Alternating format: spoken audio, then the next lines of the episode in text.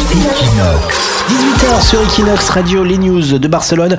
On arrive à la fin de l'année, là, hein, 13 décembre. Ça va commencer les rétrospectives dans tous les sens, les classements, les trucs, les machins. Bah, avec euh, Tiffany, on va apprendre quels ont été les 5 sons les plus écoutés par les Espagnols en 2016. Alors voilà, c'est la question à laquelle euh, a répondu Spotify. Alors selon toi, Nico, la chanson la plus écoutée cette année, c'est laquelle Ah, moi, je pense que c'est un truc très latino, genre Enrique Iglesias, un truc dans le genre. Eh bien bingo, les Espagnols Yeah. ont décidé de rester corporate en écoutant encore et encore Duel El Corazon. Duel El Corazon. Euh, Voilà, Mais quel, d'En- bel, quel bel accent, Tiffany. hein. d'Enrique Iglesias. S'ensuit la chanson One Dance, One Dance pardon, Ah bah, de c'est- Drake. C'est bien, t'as le même accent anglais que l'accent espagnol, ça Voilà. ne change pas en fait, c'est Voilà, toujours le voilà. même accent. On ne se moque pas, s'il te plaît. J'espère qu'il y a du russe après. Euh, non.